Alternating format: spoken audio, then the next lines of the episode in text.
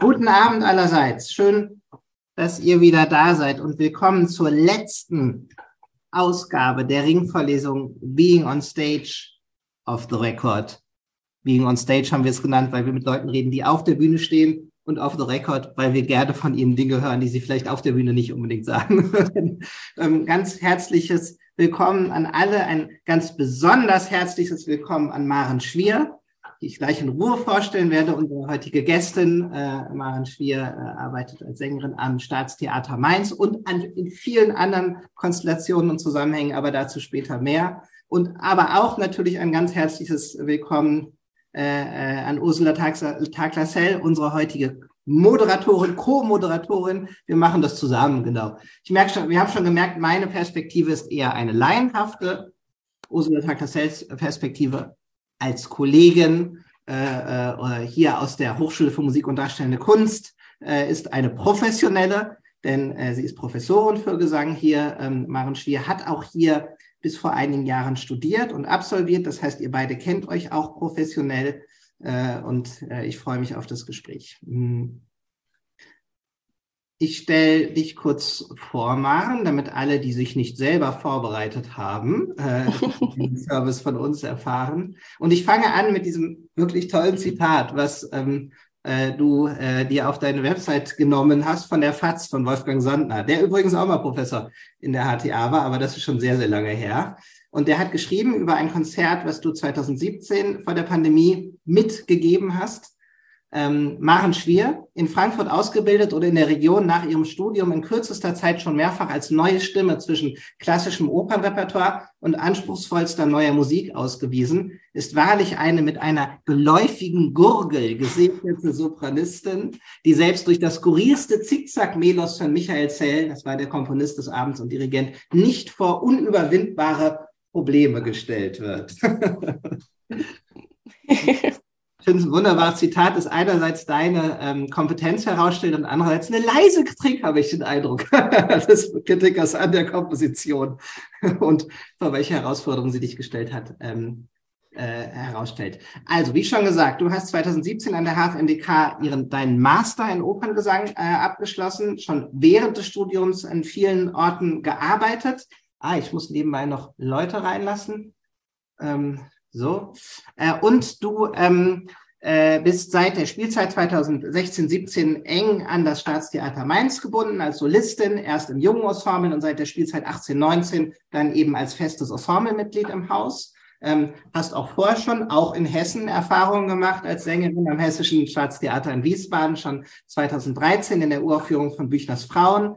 Das ist vom Komponisten Paul L. Schäffer. Und eben dann natürlich auch über Hessen hinaus äh, ziemlich viele Engagements wahrgenommen bei den Musikfesttagen in Wien, bei den SWR Schlossfestspielen in Schwetzingen, den Darmstädter Ferienkursen, den renommierten, was in der Alten Oper Frankfurt, in der Deutschen Botschaft zu Paris und auch, das ist dann wieder etwas regionaler, dem Rheingau Musikfestival. Und hast natürlich, sonst wärst du ja nicht da, seit 2017, 16 ziemlich viele Produktionen an am Staatstheater Mainz in der Sparte für Oper und Musiktheater realisiert und arbeitest aber auch, und darum soll es heute auch gehen, ähm, sehr konsequent, häufig und regelmäßig mit KomponistInnen unserer Zeit zusammen, äh, mit verschiedenen Instrumentalensembles, äh, unter anderem auch mit der IEMA, die ja auch in unserem Kontext sehr bekannt ist, dem Mutare-Ensemble, äh, dem Ensemble Handwerk. Und auch, dazu kommen wir vielleicht später nochmal, hast du zumindest mit einem Ensemble in Kiew zusammengearbeitet. Das ist wahrscheinlich eine schwierigere Kooperation äh, in diesen Tagen und hast eigene Ensembles, äh, äh, in denen du aktiv bist. Das Blank Space Ensemble mit dem Perkussionisten Max Gärtner und das Ensemble in, äh, in, in Transition. Das ist ein Ensemble für neue Musik, Gebärdenpoesie und Tanz, also auch interdisziplinär und verschiedene Formen von Sprache ausprobierend. Als solche, weil du nicht nur singst, sondern auch entwickelst, bist du vom Deutschen Musikfonds als Stipendiatin für die Entwicklung neuer Konzertformate und Programme ausgewählt. So, und jetzt könnte ich wirklich noch eine Weile äh, fortsetzen. Ich mache es aber nicht, sondern freue mich, dass du da bist, Maren. Hallo. Hallo, schönen guten Abend. Ich freue mich sehr, dass ich da sein kann. Vielen Dank für die Einladung. Mm, so, ich habe, wie gesagt, meine Fragen ähm, vorbereitet und wir haben abgemacht im Vorfeld, äh, dass Sie, Frau Tagtassel, sich jederzeit dazwischen schalten, vor allem, wenn meine Fragen blödsinnig sind. alles klar. Frage zu bezweifeln, dass wir blödsinnige Fragen hören dürfen. Ich bin da mal so kühn und sch schmeiß das dazwischen. Wir reden in der Stunde weiter. Also die, das erste ist etwas, was ähm, mich tatsächlich ähm, sehr stark in der Vorbereitung interessiert hat, ähm, mit deiner Biografie, mit den ähm, äh, äh, Auftritten und äh, Projekten, an denen du schon beteiligt warst. Es ist wirklich auffällig und als jemand, der sehr gerne in äh, Konzerte und Aufführungen äh, neuer Musik geht, ist das auch bei dir etwas, du machst das tatsächlich häufig und gerne. Du hast das klassische Repertoire, bist auch gerade Gretel in Hänsel und Gretel äh, äh, zum Beispiel in der Oper, um nur eine Rolle zu nennen, aber du trittst auch eben immer wieder in Kontexten auf, die hm, oftmals dann, leider finde ich, wahrscheinlich etwas weniger ZuschauerInnen haben oder speziellere ZuschauerInnen an manchmal etwas kleineren Orten sind und eben aber etwas ausprobieren, etwas experimentieren und äh, wagen wollen. Kannst du so ein bisschen erzählen, ähm, wie das gekommen ist, dass du auch immer wieder und häufig in zeitgenössische Kontexte gehst, was dich daran reizt und gerade ja auch an dem Unterschied zu dem, was du vielleicht sonst auch machst äh, am Staatstheater. Ja, total gerne. Also ich habe natürlich angefangen im klassischen Repertoire. Ich habe bei Ursula Taglasell klassisches äh, Opernrepertoire, Operettenrepertoire studiert und bin aber auch schon während meiner Studienzeit irgendwie immer mal wieder so mit gerade auch dem Institut für zeitgenössische Musik. Ich sehe auch Karin Dietrich ist auch da. Hallo.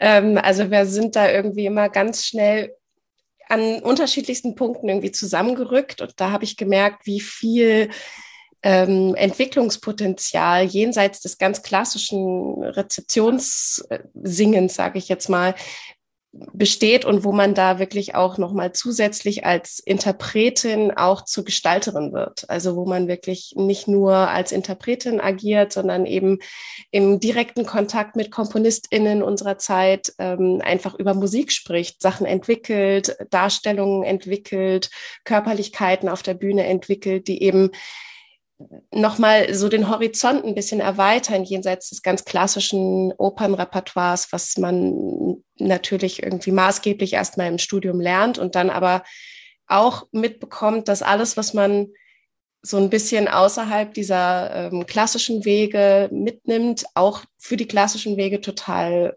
wichtig sind und ganz ähm, gewinnbringend sind und sich so gegenseitig eigentlich immer wieder befruchten. Und das war für mich so der Moment, wo ich gemerkt habe, das äh, will ich eigentlich gar nicht mehr missen und habe dann für mich ganz klar auch die Entscheidung getroffen, ich will nicht end oder weder, ich möchte beides. Ich möchte an beiden Polen arbeiten und immer wieder auch sehen, wie sich Kräfte verschieben und wie ich als Künstlerin und dann eben auch das Publikum davon profitieren können. Sprichst du da ähm, vor allem als Expertin, die ähm, sich in ihrem Fach auch immer weiterentwickeln und weiterbilden möchte, oder sprichst du auch von deinem mh, künstlerischen Geschmack her? Ist das äh, auch etwas, was du rezipierst äh, in gleicher Balance, oder ist es wirklich für dich ein technisches und ja professionelles Interesse? Also ich gehe selber auch total gerne in zeitgenössische Musik. Also ich merke, dass ich da dadurch, dass ich so viel an den an diesen ja an diesen Grenzen, sage ich mal, äh, mich aufhalte, suche ich da auch nach meiner Inspiration. Also ich gucke mir gerne neue ähm, Konzertformate an oder performative Abende, Konzerte, die äh, sich außerhalb des ganz klassischen Aufbaus befinden, also dass die Agierenden auf der Bühne sind und das Publikum sitzt davor. Jetzt gerade ähm, haben wir am Staatstheater Mainz die Premiere von Wolfgang Riems, die Eroberung von Mexiko gehabt, jetzt vergangenen Sonntag, also noch äh, ganz nah dran. Und auch da war ich ganz äh, beglückt, muss man fast sagen, dass wir eben eine ganz andere Publikumssituation auch haben. Also die ähm, ganzen Menschen im Publikum sitzen nicht wie gewohnt im Saal, sondern sitzen mit auf der Bühne und wir spielen komplett auf der Drehbühne, was bedeutet, dass wir eben eine 360-Grad-Bühne haben. Das äh, Orchester sitzt auf dem Orchestergraben und spielt mit dem Klang eben in den Bühnenraum hinein. Und solche Situationen, das ist für mich dann immer der Punkt, wo ich sage, ja, dafür mache ich's. Also, dass man eben immer mal wieder so Situationen hat, wo dann auch Disziplinen ineinander greifen und man merkt, hey, das ist, ähm, da, da geht irgendwie der Himmel auf oder eine Synapse bricht auf und man denkt, so da habe ich noch nie drüber nachgedacht und ähm, kann sich dann einfach berieseln lassen, wenn man sich thematisch nicht einfügen möchte oder eben auch thematisch ganz stark einsteigen, weil das Setting so ungewohnt ist. Ja. Kann ich dazu noch was äh, beitragen? Ähm, Na klar. Danke. Ähm, also äh, ich finde, es kommt bei dieser Schere zwischen äh, klassischer Gesangsausbildung und äh, dem Produzieren, äh, dem stimmlichen Produzieren von zeitgenössischer Musik, sehr oft Uraufführungen, äh, gibt es noch einen, einen ganz wichtigen Aspekt. Äh, wir haben ja in der klassischen Gesangsausbildung, so, ähm, in der klassischen Ausbildung haben wir ja ein, äh, eine Hörerwartung des Publikums, äh, die sehr nach Werktreue und nach äh, ja, Erfüllung von er Hörerwartungen geht. Äh, das ist bei der, äh, äh, also das ist die eine Seite, das ist die musikalische Seite. Die äh, Regieseite bei, beim klassischen Musiktheater ist natürlich ganz anders. Also da gibt es viele neue Ideen, äh, aber wie gesagt, musikalisch muss es werktreu sein und sehr, sehr streng werktreu sogar. Äh, das ist bei der zeitgenössischen Musik, besonders wenn es sich um Uraufführungen handelt, natürlich ganz anders, weil da ist man als äh, der Singende derjenige, der das zum, oft zum ersten Mal äh, zu Gehör bringt. Und das ist eine große Chance, aber auch eine große, ja, eine große Aufgabe, sage ich mal. Ne? Also da kannst du mehr sagen, Maren, weil äh, man weiß oft noch gar nicht, wie soll das klingen. Das, das muss man alles erst ausloten. Das ist ein Riesenunterschied zur klassischen Gesangsausbildung. Vielleicht ungefähr vergleichbar mit klassischem Ballett oder Modern Dance mhm. Education. Ich weiß es nicht. Ja. Ja. Also man braucht auf jeden Fall unterschiedliche sogenannte äh, Gesangstechniken, also dass man sich da wirklich mit äh, der Stimme auch anders auseinandersetzt als jetzt bloß im, im sage ich jetzt mal, im Opernklang. Also man betritt ganz unterschiedliche Klangwelten und ähm, dafür ist es ganz wichtig, dass man wirklich eine sehr solide und gute Stimmtechnik hat, die so wirklich den, also ich erkläre das auch meinen Studentinnen immer so eine, eine gute Gesangstechnik ist wie so der Stamm und alles, was Genre ist, sind dann einfach wie Verästelungen, die weitergehen, wo man sich dann eben mit seiner Gesangstechnik ähm, in Stilistiken und Genres weiterentwickelt, um dann eben entsprechende Klänge auch zu produzieren, ohne dass man sich wehtut oder ohne dass man davon Schaden nimmt. Und das wollen wir natürlich alle nicht. Also das ist immer ganz wichtig, dass man da auch dann entsprechend guckt, was geht, was stellt sich ein Komponist oder eine Komponistin vor, wie können wir es umsetzen, lässt es sich umsetzen? Und wenn es sich nicht umsetzen lässt, was oft genug vorkommt, ähm, ist es aber das Tolle, dass man eben im Gespräch miteinander für für ähm, die Probleme entsprechende Lösungen finden kann. Also dass man dann auch sagt, hey, in der Lage ist einfach ein Piano Pianissimo mit Decrescendo nicht mehr möglich. Ähm, kannst du dir eine andere Lage vorstellen, wenn du den Effekt, Effekt möchtest oder kannst du dir äh, eine andere Lautstärke, eine andere Dynamik, eine andere Agogik vorstellen, wenn du diesen, diesen hohen Ton möchtest. Also, und das ist einfach schön, weil man als als Interpretin oder als Darstellerin ganz anders gefordert ist. Also dass man eben nicht nur das wiedergibt, was man, was man sich so vorstellt, sondern dass man eigentlich ganz oft ähm, nochmal so eine Schicht weiter abträgt von so einem Stück, in dem man sich dann eben nochmal ganz anders damit beschäftigt, um es zum Klingen zu bringen. Ja. ja. aber was man dann natürlich nicht hat, sind die Vorbilder. Und das, das stimmt. viele Sänger. Ne? Viele Sänger hören sich, bevor sie selbst eine Partie zum ersten Mal singen, im klassischen Repertoire hören sich äh, ganz viele Aufnahmen von berühmten und äh, erfolgreichen Sängern an. Das fällt hier natürlich flach.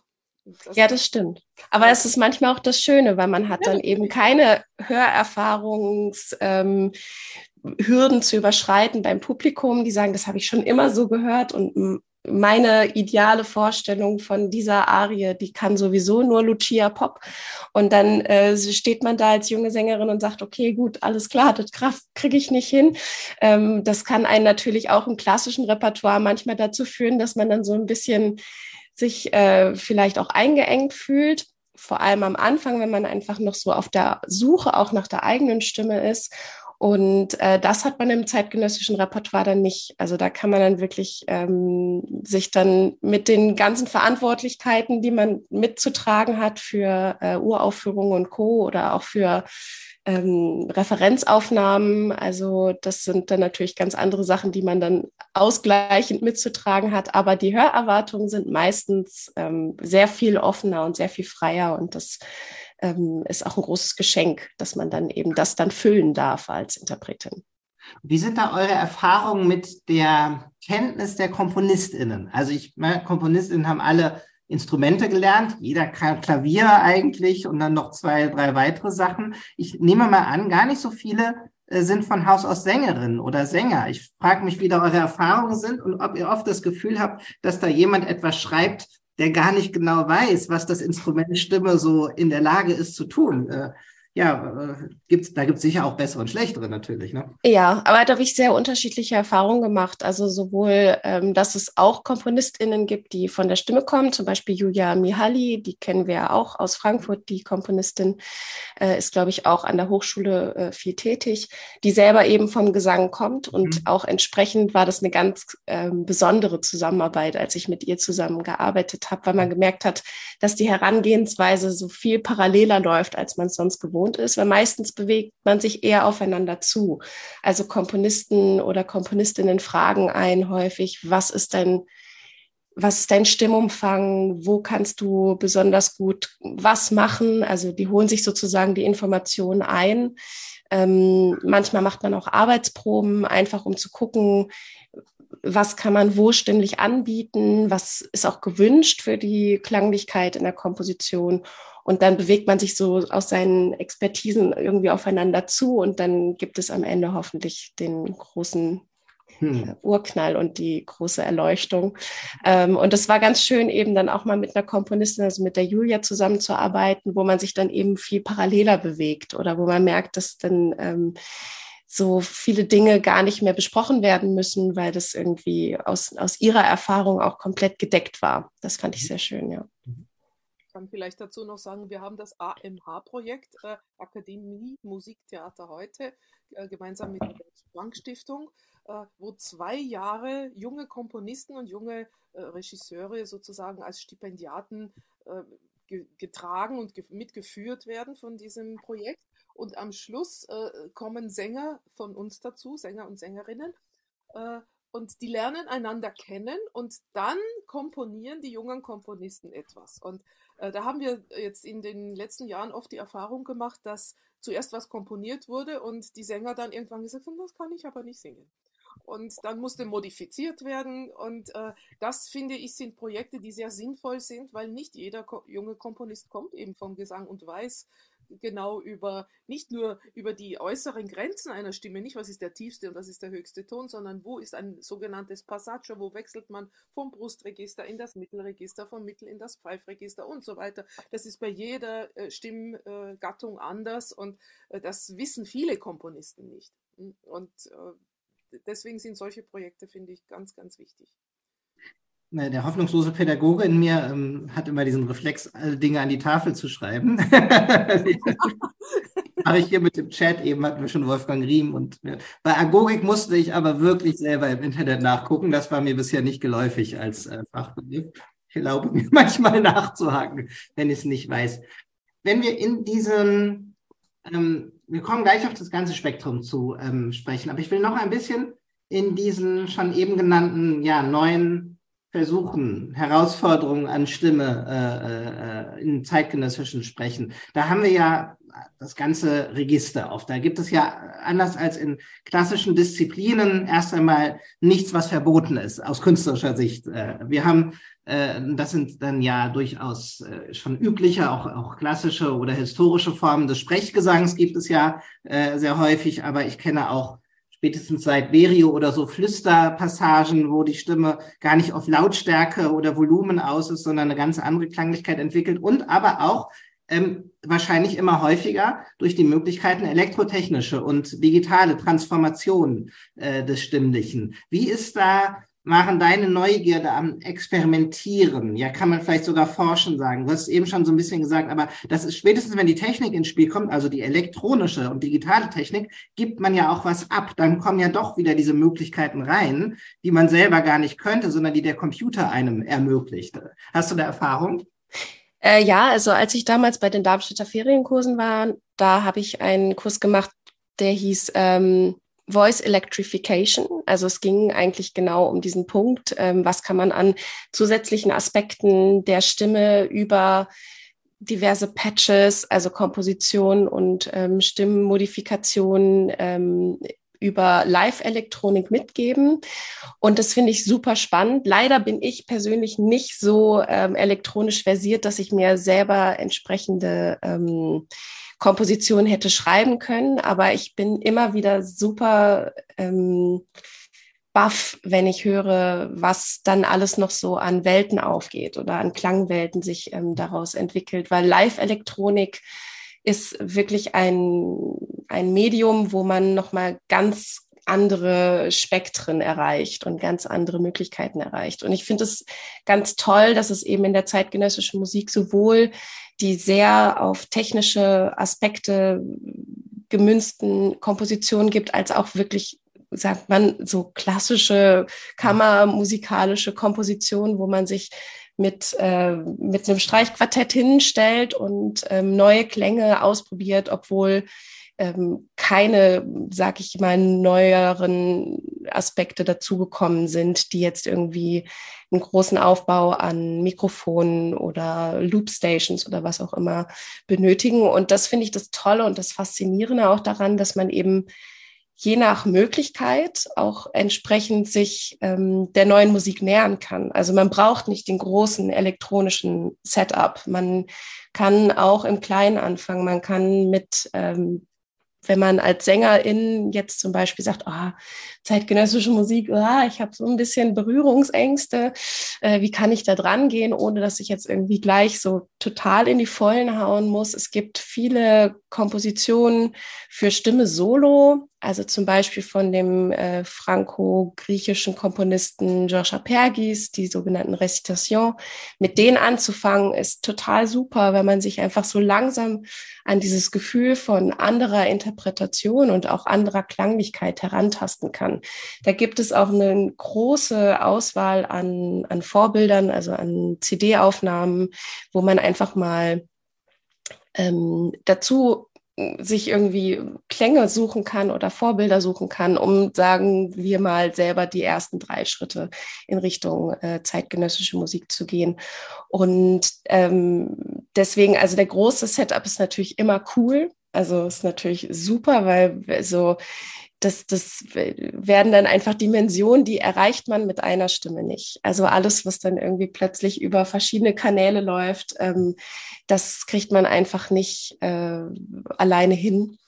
Ähm, und deswegen bin ich da immer ganz, ganz vorne mit dabei, wenn man es irgendwie schafft, äh, mit KomponistInnen zu arbeiten oder mit KollegInnen. Also mein Kollege, der Max Gärtner mhm. aus dem einen Ensemble äh, Blank Space, mit dem ich auch viel zusammen arbeite, der ist technisch wahnsinnig versiert und da kriegt man es dann eben auch ganz ähm, im Kleinen immer mal wieder hin, auch über die Möglichkeiten zu, ja, zu testen, was man alles machen kann in dieser doch relativ kleinen Besetzung, aber doch dann eben auch ausschweifender werdend im Klang für mich ganz, für mich ganz viel von der Figur des Cyborgs, ne? Also die Möglichkeit, ja. weiter menschlicher Körper, aber äh, es wird technisch erweitert und ergänzt zwar nicht, nicht im physischen, dass man einen dritten Arm sich wechseln lässt, sondern die Stimme äh, äh ja eine, eine andere Reichweite oder Qualität bekommt. Das ist, historische Frage, Frau Taglassell, ähm, sicherlich ein großer Wandel, äh, der in den letzten Jahrzehnten stattgefunden hat, noch möglich wurde. Und da gibt es sicherlich auch Vorbehalte noch ne, unter äh, den Kolleginnen äh, hier und da.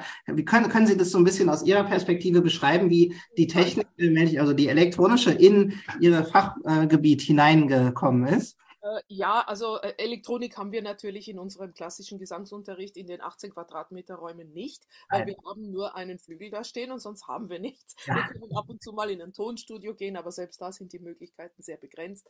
Äh, ich muss ganz, ich muss noch viel früher anfangen. Also ich kann mich erinnern an sogenannte Klassenstunden. Das sind Stunden, wo die ganze Klasse zusammenkommt. Jeder singt das, was er gerade neu einstudiert hat, erstmal dem Rest der, der, der Klasse vor. Dass in solchen Klassenstunden unsere liebe Maren dann mit, äh, was war das, mit der Wespe, ne? zum Beispiel mal kam. Genau, von Enno Poppe. Von Enno Poppe, genau. Ja. Und äh, da saßen dann manche aus der Klasse wirklich äußerst ratlos und fast verschüchtert und dachten, oh, hm, ja, also äh, ich, ich glaube nicht, dass, äh, dass der Großteil der äh, klassisch ausgebildeten Sänger und Sängerinnen das überhaupt jemals auch schaffen wird, sich in dieses Repertoire vorzuwagen, weil man muss erstens gesanglich sehr fit sein, natürlich, das, das, wollen wir ja von allen unseren Absolventen. Man muss musikalisch und also musiktheoretisch auch ziemlich fit sein, weil es gibt keine Tonalitäten mehr. Es ist einfach ganz anders. Ne? Und es gibt Geräusche und es, es, äh, es ist rhythmisch wahnsinnig schwer. Also Rhythmen, äh, wer, wer rhythmisch nicht äh, sehr stark ist, äh, hat schon Schwierigkeiten bei der, bei der zeitgenössischen Musik. Und wenn dann noch der, das Element der Elektronik dazu kommt, natürlich, das ist noch eine, eine Dimension, die dann verwirrend ist. Also äh, das kommt auch sehr darauf an, aus welchen ja, äh, Bildungs- und Erziehungsbereichen die, die jungen Sänger kommen. Äh, also und ähm, auch, das ist auch eine Frage von, von Herkunft. Also was ist das klassische Bild eines Opernsängers? Wenn heute jemand zum Beispiel, ich habe jetzt eine, eine junge Sängerin in der Klasse aus Kasachstan, die kommt völlig von dem klassischen Opernsängerinnenbild. Äh, sie erwartet fast sozusagen einen roten Teppich, der ihr ausgerollt wird, weil sie ja Sängerin ist und äh, ist völlig irritiert jetzt, wie bei uns äh, in Frankfurt Gesang unterrichtet wird und was man da noch alles können muss, außer wirklich schöne Töne äh, zu produzieren. Und äh, da beginnt dann für mich als Pädagogin die Frage, wer ist für sowas geeignet und wer nicht. Und da, äh, wir kriegen ja immer wieder Anfragen ne, für zeitgenössische Stücke und wir haben ja jetzt auch diese Kooperation in Gießen zum Beispiel äh, mit äh, Valeris Voice und äh, ja, Prothesen der Autonomie. Äh, da mussten wir wirklich ganz vorsichtig aussuchen, wer kann denn das überhaupt? Also es ist nicht selbstverständlich, dass, dass junge Sänger das einfach äh, sich auch vornehmen zu können. Weil die haben mit dem Riesenrepertoire des klassischen Gesanges oft so viel zu tun, dass das äh, eine Nische bleibt, die ihnen verschlossen bleibt. Also ein gewisses Selbstbild, das, äh, so würde ich jetzt ähm, auch, was Sie gesagt haben, zu der kulturellen Bildung ähm, äh, nennen. Also das, was man eigentlich kennt und kennengelernt hat, äh, ermöglicht ein bestimmtes Bild von sich selber als Sängerin, als Sänger.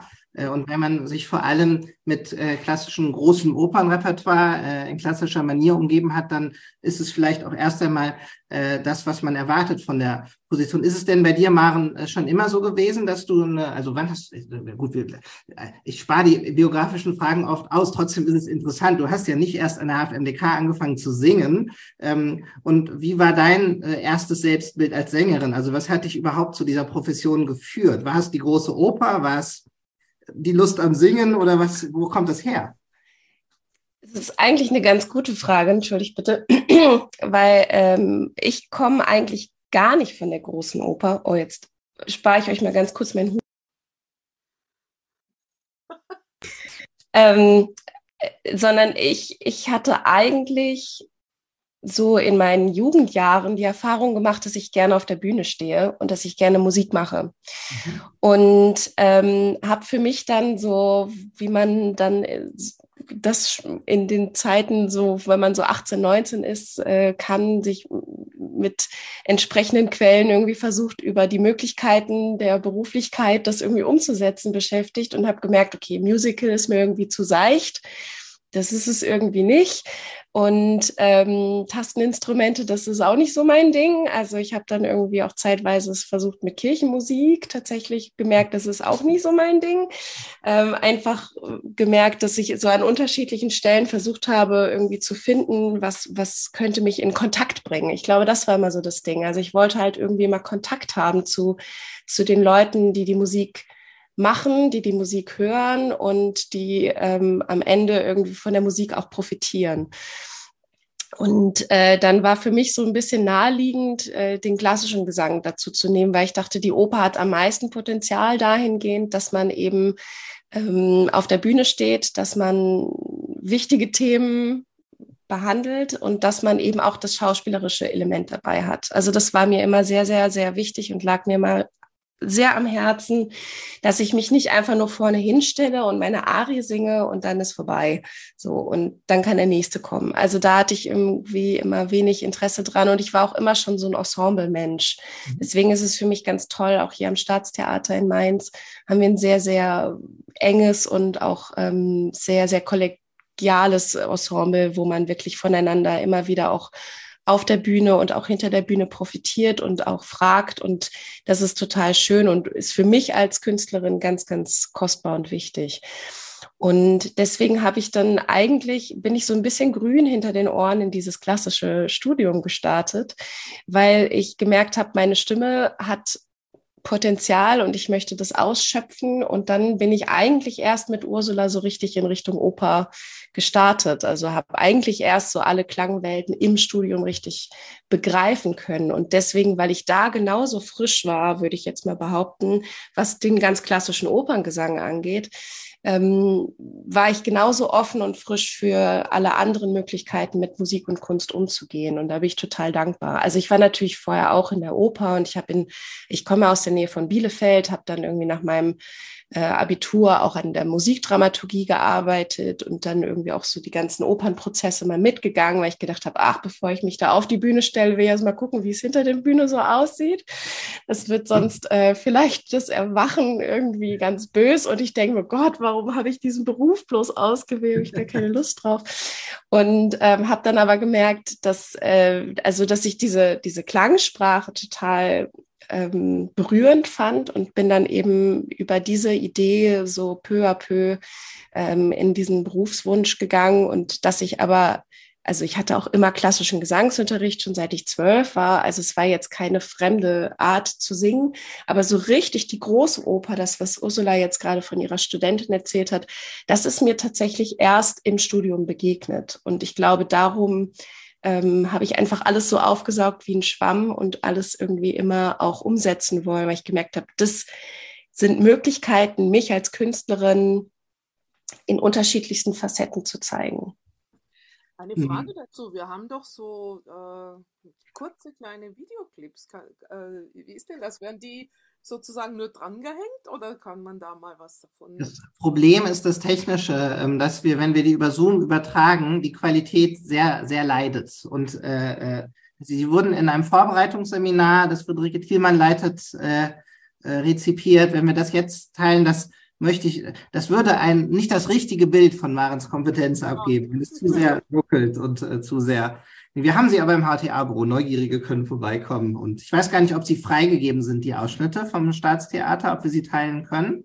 Also sie sind insofern freigegeben, dass sie nicht veröffentlicht werden dürfen, aber sie dürfen auf jeden Fall, also zu internen Zwecken dürfen sie verwendet werden, ja. Ja, Zwecken kann man sich gerne an uns wenden. Ich wollte ähm, gleich den Übergang nutzen und zu diesem Verhältnis ähm, von Schauspiel und Spiel kommen, ähm, was äh, in Opernproduktionen so gut wie immer eine Rolle spielt, ne? etwas äh, vielleicht zugespitzt äh, formuliert, dieses exaltierte, oft sehr große Spiel, was ich zumindest oft schon in Opern gesehen habe, jetzt in, in Handlungsopern, äh, äh, äh, die einen historischen Charakter haben, gibt es natürlich sehr moderne Interpretationen und trotzdem er verlangt es diese Architektur alleine schon, dieser Klangraum Opernhaus, ja, dass man eine gewisse Sichtbarkeit auch herstellt, was oft RegisseurInnen und DarstellerInnen verleitet, auch groß zu wirken. So zumindest mein, mein laienhafter Eindruck. Was mich interessiert ist, wie ist da aus eurer Sicht als Profis das Verhältnis einerseits diese Spielform, dass der Körper dem Spiel und der Darstellung dient, andererseits das, was wir jetzt vor allem besprochen haben, die technische, also die sängerische Frage letztlich, das sind ja erstmal doch, denke ich, als Laie zwei unterschiedliche Anforderungen, die der eine Körper zu äh, erfüllen hat. Wie geht man damit um? Gibt es da Momente, wo es nicht zusammengeht oder gibt es da sehr gute Möglichkeiten, das zusammenzudenken? Ich vermute letzteres, sonst äh, würdet ihr es ja nicht studiert haben, ja. da muss ich natürlich sofort einhaken. Okay.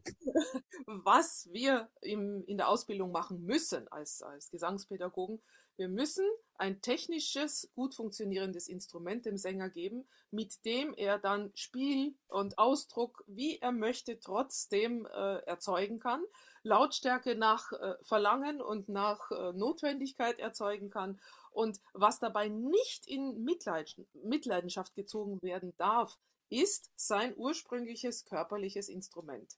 Das heißt also seine äh, sängerische Weitspannung, sein Atemfluss, äh, die, die, die, Weite des Ansatzrohres, äh, die Tonvorstellung, das darf davon nicht betroffen sein. Also äh, man kann sich das so ein bisschen vorstellen, wie wenn ein, ein, ein Flügel aus Holz, also ein, ein Klavier, mhm. es bleibt der Flügel. Ähm, aber der hätte jetzt noch Arme und Beine und einen Kopf. und der Flügel muss der Flügel bleiben. Also mhm. äh, wir, wir dürfen unser körperliches Instrument äh, durch den Ausdruck, durch die Darstellung nicht kaputt machen oder schmälern, verkleinern. Äh, deswegen ist es auch für Sänger manchmal so schwer, in zusammengekauerter Haltung zu singen, weil dann natürlich das Zwerchfell nicht so weit runter kann, wie es sollte oder äh, die, die, die ja, die unterstützende Support äh, mhm. nicht so da sein kann. Also äh, das muss ein Sänger können. Sonst ist er heutzutage besonders, weil äh, das moderne Regietheater natürlich ganz was anderes verlangt als wir auf Schwarz-Weiß-Fotos sehen von Wagner-Aufführungen aus den 1920ern, wo einfach jemand steht und der hat da sein Speer und der hat da seine, seine, seine Maske und, und dann äh, ich singe, die anderen bewegen sich. Ne, so ungefähr. Und, und, und ich singe und ich stehe an der Rampe. Das ist auch ganz wichtig. Ne? Das war früher ganz wichtig, das ist jetzt nicht mehr so. Also äh, trotzdem freuen wir uns natürlich über Regisseure, die um diese Dinge wissen und die Sänger natürlich dann so fordern, äh, dass die Sänger trotzdem ihre äh, stimmliche ja, Kapazität ausspielen können.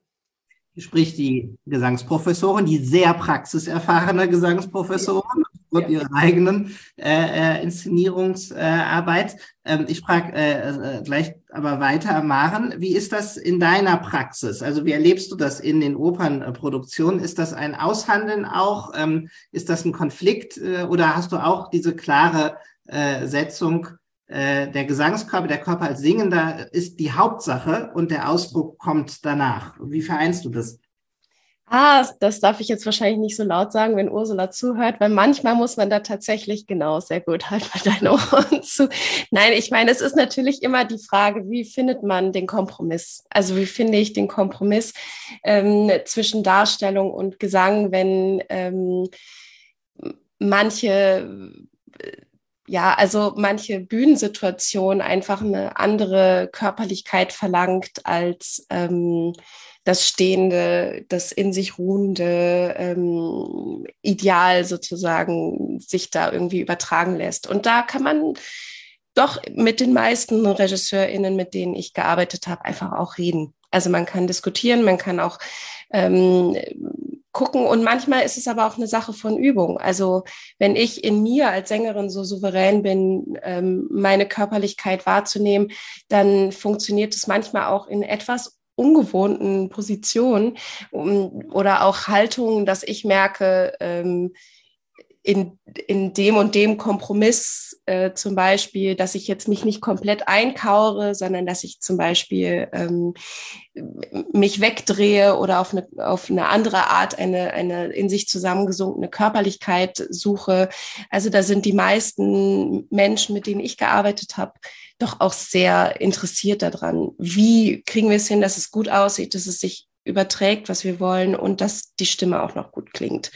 Weil warum macht man Opernregie, wenn man nicht möchte, dass die Sänger gut klingen? Also das wird sich jetzt für mich nicht so richtig äh, erklären. Deswegen, bis jetzt habe ich die Erfahrung gemacht, dass man da eigentlich im Probenprozess ganz viele Sachen finden kann, die ähm, beides unterstützen, sowohl das Spiel als auch die Stimme. Und was nochmal vorhin angesagt wurde, auch von dir, ähm, dass, die, dass diese Architektur vom, vom Opernhaus es auch verlangt.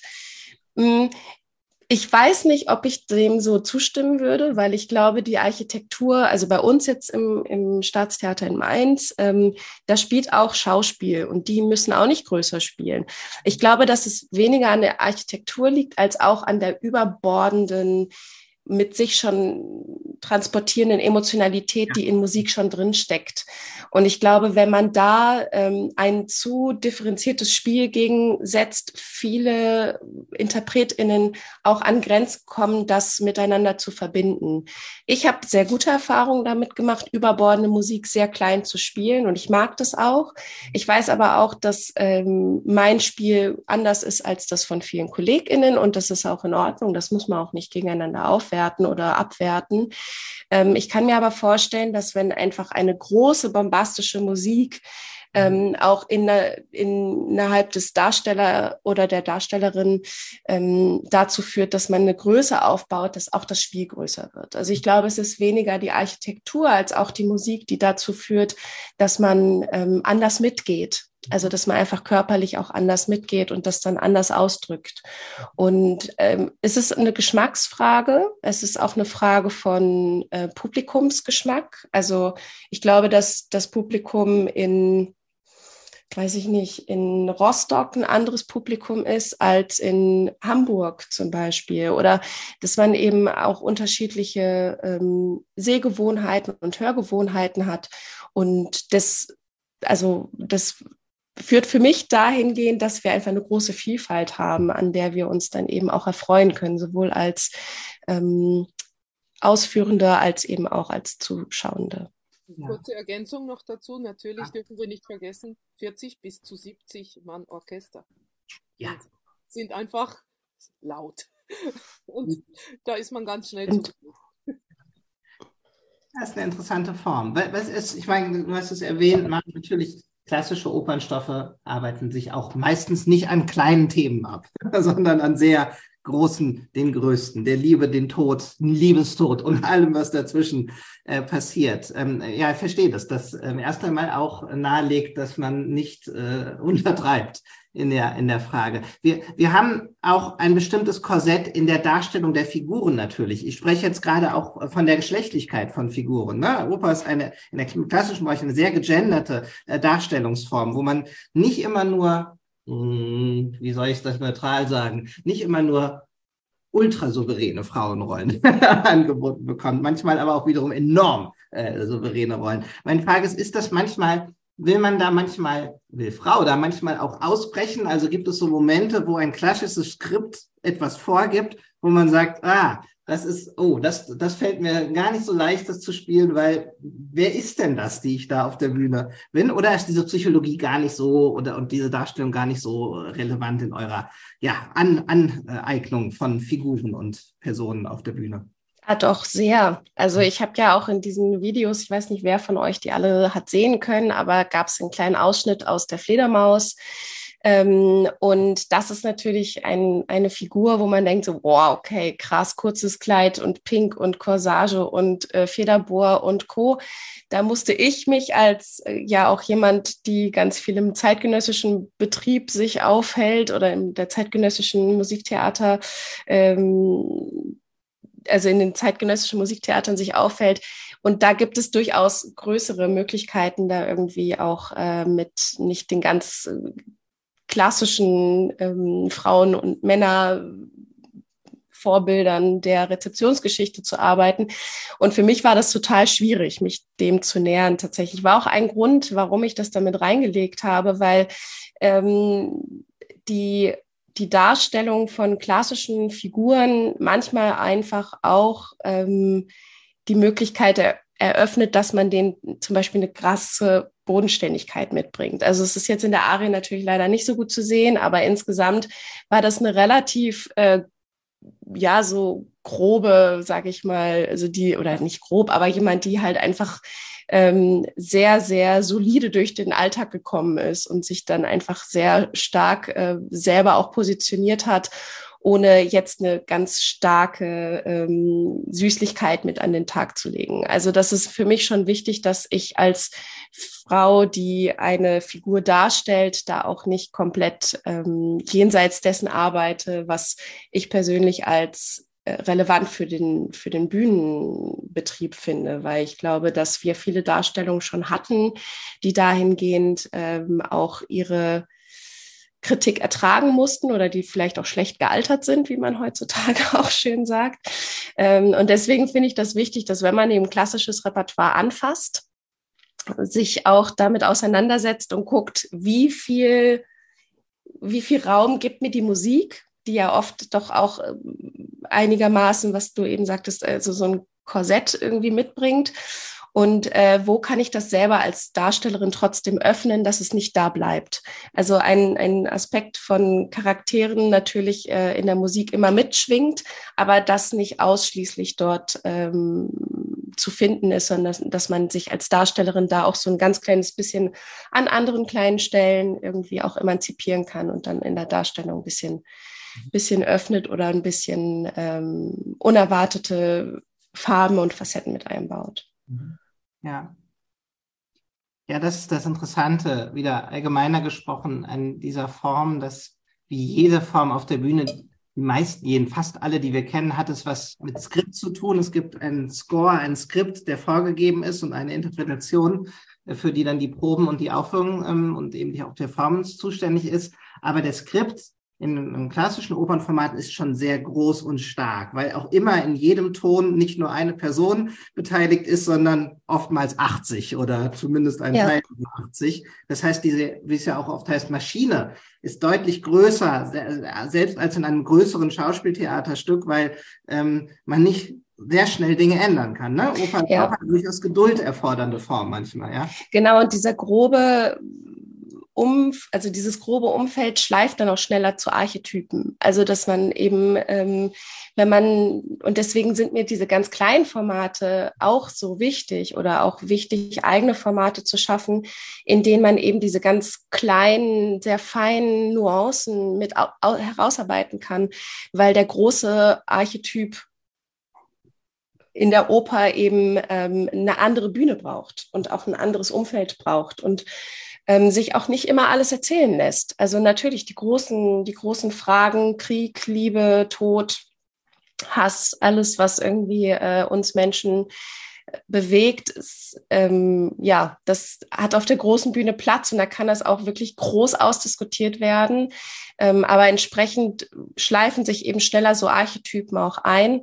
Und ähm, diese kleinen, feinen Unterschiede zu spielen, ähm, überträgt sich nicht immer. Selbst wenn es ein Sänger ganz oder eine Sängerin ganz, ganz toll macht, ähm, ist manchmal der große Betrieb drumherum und das große, sagen wir mal, äh, doch Drama belastete Umfeld ähm, nicht das Richtige, um all diese kleinen Sachen äh, übertragen zu können, selbst wenn man den höchsten und äh, individuellsten Anspruch als, an sich als Darstellerin hat. Mhm. Ja. Muss man manchmal Kompromisse machen, aber ähm, genau, die kann man dann ja auf anderer Ebene dann entsprechend für sich dann auch weiterführen. Ja, und vielleicht ist das sogar oft die Natur von Darstellung und von Performance, dass man immer Kompromisse machen muss, weil es immer die Auseinandersetzung mit etwas Gegebenen in der je eigenen Interpretation, also immer ein, das ist vielleicht ein Reiz auch der, äh, die, ich, ne, man merkt, es ist die letzte Folge. Ich versuche hier so verschiedene Aspekte der letzten Sitzung zusammenzubringen. Apropos letzte Folge, ähm, äh, wir wissen das schon, wenn hier wir so ins Plaudern geraten wie heute, ist es für alle äh, nicht immer eine Aufmunterung, sich einzuschalten und äh, Fragen oder Kommentare zu an äh, in diesem Fall Maren Schwer zu richten. Aber auch heute gilt, ihr seid herzlich eingeladen dazu. Ähm, äh, meldet euch einfach oder schreibt in den Chat, dass ihr was zu sagen habt, ein C für Call, dann nehmen wir euch dran oder schreibt einfach Stichworte oder eure Frage in den Chat, wenn da was kommt ähm, und ihr nicht unbedingt eure Nase in die Kamera, eure Stimme ins Mikrofon stecken wollt. Ähm, oh ja, Mensch, äh, Clemens, dann nehmen wir doch gleich die Chance wahr. Ähm, ja, ich habe tatsächlich eine Frage, die so ein bisschen probend ist und noch nicht genau weiß, in welche Richtung sie gehen möchte. Aber es geht eher um äh, Offstage-Geschichten, die auch mit den großen äh, Räumen und den großen Stoffen zu tun haben. Und zwar ähm, ist eine Frage, die mir ähm, bisschen auf den Fingern brennt, auch als Mensch, der im Backend von klassischen größeren Produktionen gearbeitet hat, wie denn, also mir kommt so vor, es geht immer drum, der Betrieb der großen Klassik steht immer jetzt am großen Kipppunkt einer Krise, weil das Publikum wegstirbt.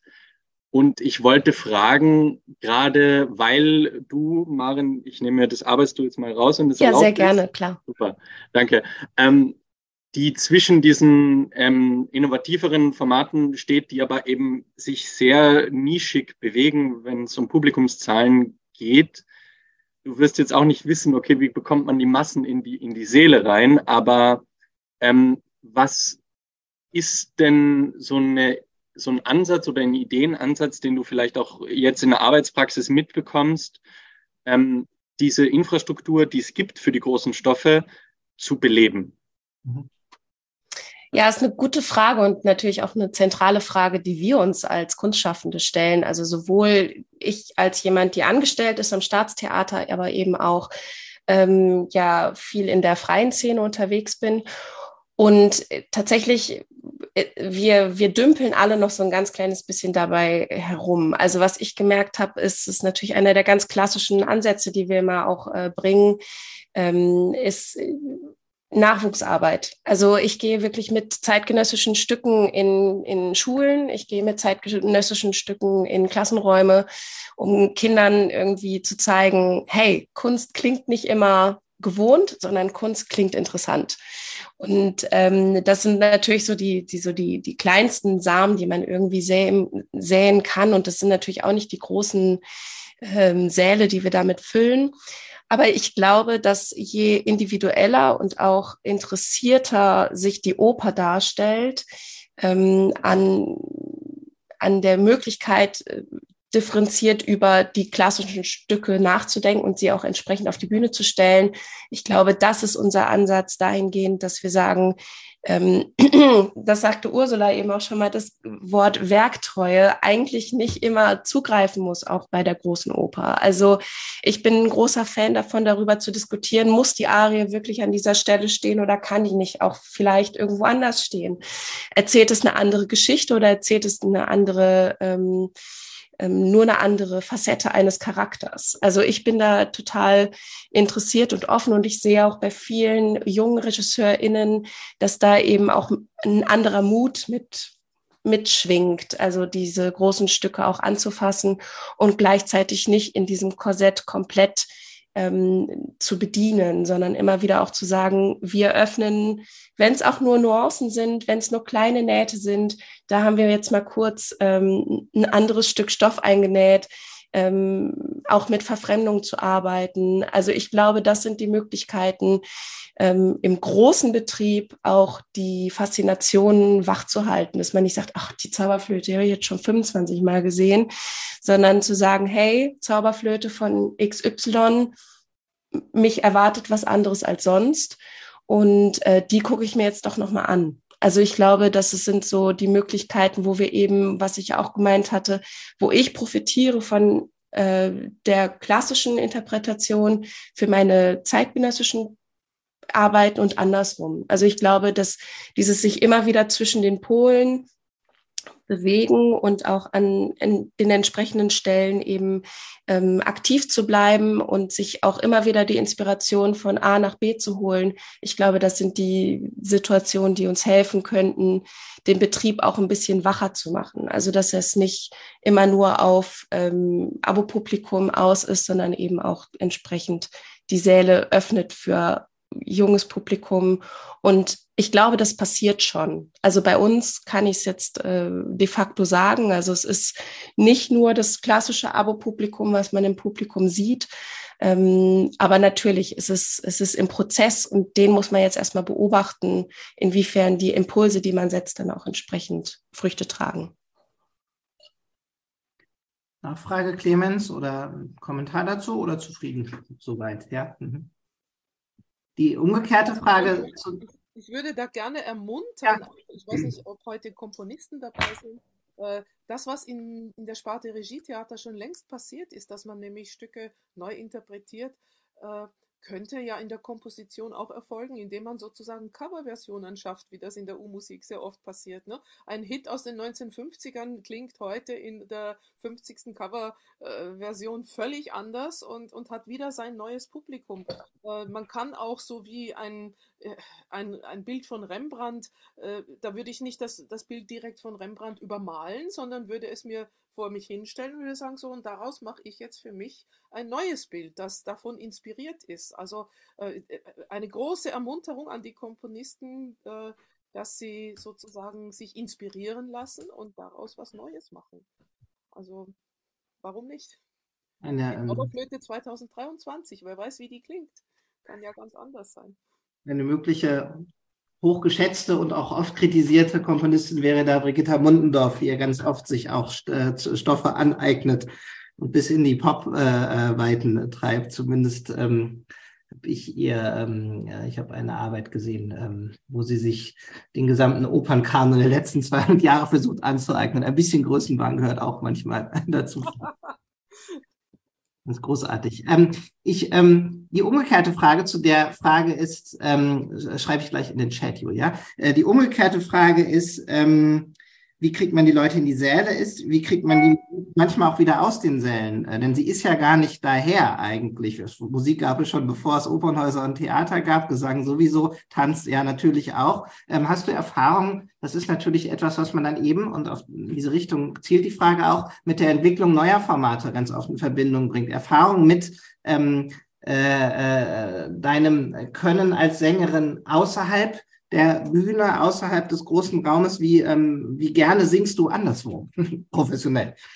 Oh, ich singe sehr gerne anderswo, weil das immer die Möglichkeit gibt, äh, den Raum mit zu integrieren und eben dieses, sage ich jetzt mal, weiße Blatt Papier eines Saales, also dieses sterile, ähm, diese klare Erwartungshaltung von Konzertsituationen eben unterbricht und dann entsprechend auch die Möglichkeiten, sich anders in so einem Raum zu bewegen als Sängerin ähm, entsprechend öffnet. Also ich äh, war ein großer Fan an, ähm, von einer Theaterreihe oder Musiktheaterreihe, die wir hier im Haus hatten, die hieß Hörtheater, wo wir uns eben einfach auch im öffentlichen Raum bewegt haben, ähm, beispielsweise gab es da eine Produktion von Der Winterreise oder The Cold Trip, ein ähm, Mash-up von Schubert, ähm, auch komplett anders interpretiert an vielen Stellen, mit auch der Komposition von Bernhard Lang, der sich äh, mit der Winterreise von Schubert auch musikalisch auseinandergesetzt hatte. Und wir komplett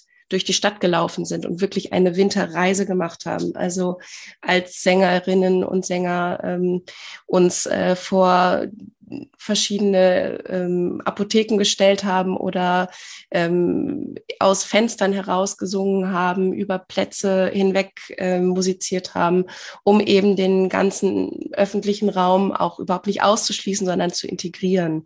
Und gleichzeitig sind äh, besondere Spielorte eben auch immer die Möglichkeit, ganz andere Besetzungen mit hineinzunehmen. Also, dass man nicht an jedem Spielort einen Flügel hat, ist, äh, finde ich persönlich total gut, weil dann baue ich andere Konzertprojekte, dann baue ich andere ähm, andere Besetzungen. Also es, wir hatten ja vorhin schon mal über kurz über das Blank Space Ensemble gesprochen, wird an der Stelle auch gerne nochmal das In Transition Ensemble ähm, mit hineinnehmen, weil wir sind örtlich überhaupt nicht ähm, gebunden. Also bei uns geht es eben nicht um eine Konzerterfahrung, dahingehend, dass man immer Klang wahrnimmt, sondern auch eine visuelle Konzerterfahrung, die so ähm, schwellenübergreifend in die hörende und nicht hörende Kultur hineingreifen soll, dass eben sich jeder auch angesprochen und ein entsprechendes poetisches Erlebnis mitnehmen kann. Und da zählt die Visualität von Raum total dazu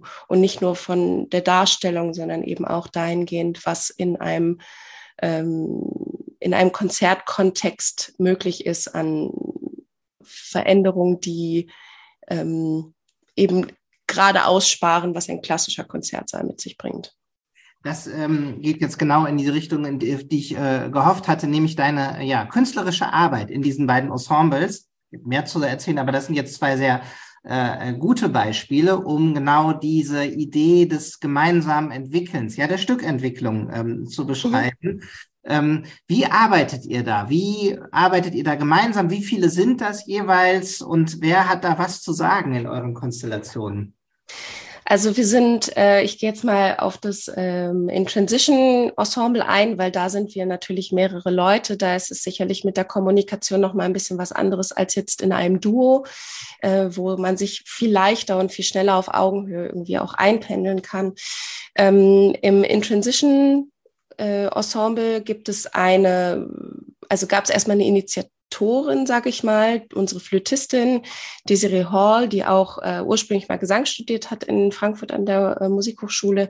Und daher kenne ich sie noch. Und sie war eben auf der Suche als äh, Projekt ein Ensemble zu gründen, was sich mit der Interdisziplinarität von ähm, Musik befasst. Also jetzt erstmal im, im äh, allgemeinen Sinne gesprochen.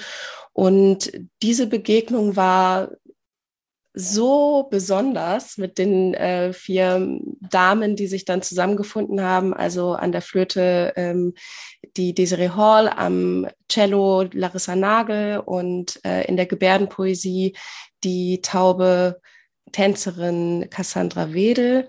Und ähm, wir haben uns innerhalb dieses Ensembles nach dem nach der Initiative der ähm, Desiree sehr, sehr eng zusammengefunden, um über Themen zu sprechen. Also und äh, entsprechend KomponistInnen zu suchen, die eben sich damit ähm, vor allem mit dieser besonderen Besetzung eben auch äh, auseinandersetzen möchten und eben ähm, wir als Ensemble auch immer weiter zusammengewachsen sind, um ähm, die Möglichkeiten von, wo ist es wichtig, dass man ähm, darüber nicht stolpert, was an Geschichte aus der gehörlosen Kultur ähm, immer auch mitschwingt, dass man sich nicht kulturell etwas aneignet, ähm, dass man nicht einfach Dinge verwendet, um sie künstlerisch, äh, weil man sie künstlerisch interessant findet, sondern dass man sich immer auch bewusst ist über die Historie, die entsprechend mitschwingt und gleichzeitig eben aus diesem Konsens, der sich so aufeinander zubewegt hat,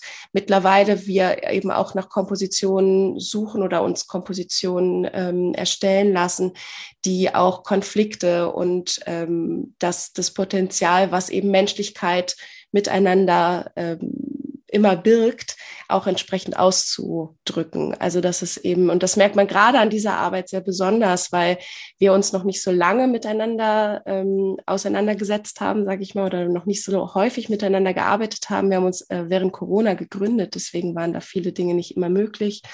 Ähm, und je mehr wir arbeiten, merkt man, dass die äh, Kompositionen immer dichter werden und auch die, die Begegnungen von, von Klang und Visualisierung immer dichter werden. Und das ist, glaube ich, für mich als, als Sängerin an der Stelle auch total wichtig gewesen, dass ich keine Übersetzung machen möchte dessen, was meine Stimme erzählt, sondern dass es eben immer um auch eine poetische Auseinandersetzung von Visualisierung geht und da entsprechend ein, was wir eigentlich vorhin schon mal auch angesprochen hatten mit der Elektronik, es eigentlich einen Mehrwert gibt, der über ein zusätzliches künstlerisches Element getragen wird und sich dann auch noch dahingehend öffnet, dass Menschen die sich sonst vielleicht nicht ähm, zu einem Konzert äh, eingeladen gefühlt hätten, sich dann eingeladen fühlen können.